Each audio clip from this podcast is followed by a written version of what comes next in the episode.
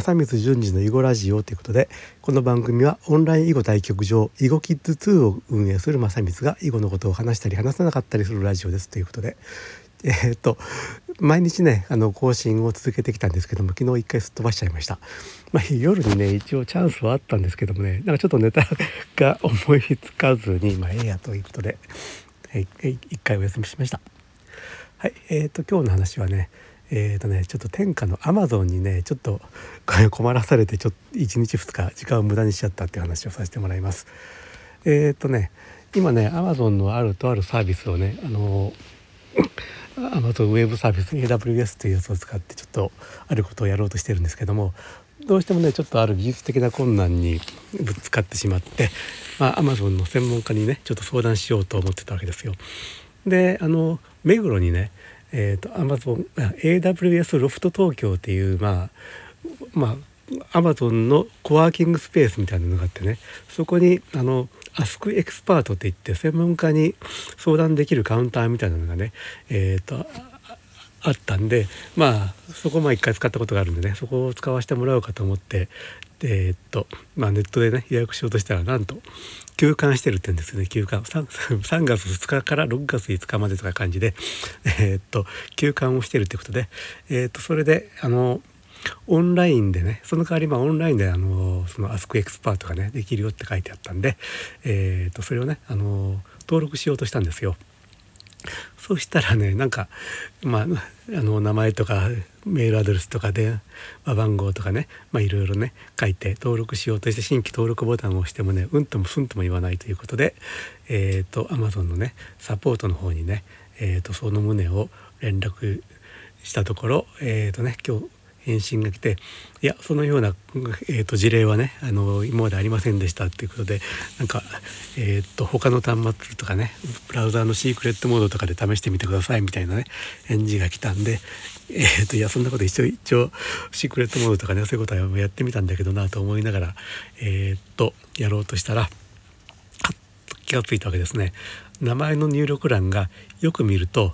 生命の生と名をねそれぞれの欄に分かれてるってことを気づいたわけですよね。それなんでね最初気づかなかったかというと入力欄が背景が薄い灰色でそしてそこにね名前っていうのは上に黒い字で書いてあるんですよ。で入力欄が薄い灰色があってその灰色の中にねちょっと濃い灰色で「生」「名」っていうふうにね2つの入力欄にね書いてあるんですよね。それも、でそれが入力欄がえらい、まあ、長ったらしい幅がものすごく広くて「生」の欄がバーッと普通の生命を書いてもまだまだ余るその倍ぐらいの幅があるようなね、えー、と入力欄があってその右側に名前の入力欄があると。でそれとねあとこれは、えー、とこのラジオで前一回お話ししたと思うんですけども私ちょっとね目のね状態がね網膜の状態に問題があって、まあ、少しねあの霞がかかったような感じで見えてることがあってねその微妙な色合いのえー、と判別っていうのがねちょっと苦手なんですよね。まあ、今、えー、とよく見ていると確かにここに「生」と「な」と書いてるなっていうのは、えー、と目を凝らしてみたら気が付いたんですけども何気なくさーっとやってる分には「えー、と生」「名」と書いてるの分からずに「名前」と黒字が書いてる下に、えー、と大きな入力欄があったんでそこにね「あの正光順次」と書いてそれでこう他の項目を埋めてややってたんですけどもねまあそれでうまくいかなかったと。まあここちょっとねちょっと天野さんちょっと2つ問題があるよと。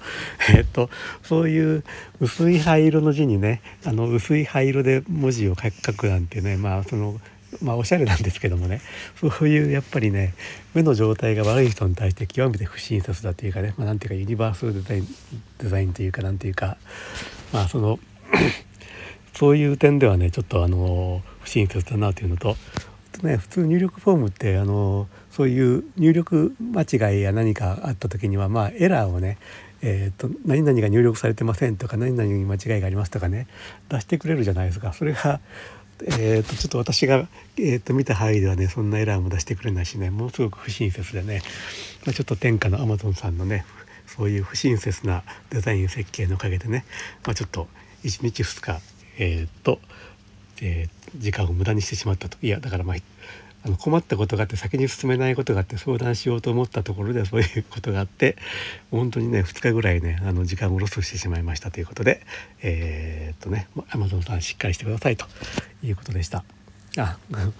えー、と皆さんもねあのデザインデザインをねされる時にはねそういう見た目のかっこよさだけじゃなくてそういうねユーザーの使い勝手ということを是非ね考えるようにしていただければと思いますということで、えー、と今日の話はこれで終わりますと。えっ、とあ最後まで聞いていただいてありがとうございました。えー、とではまた失礼します。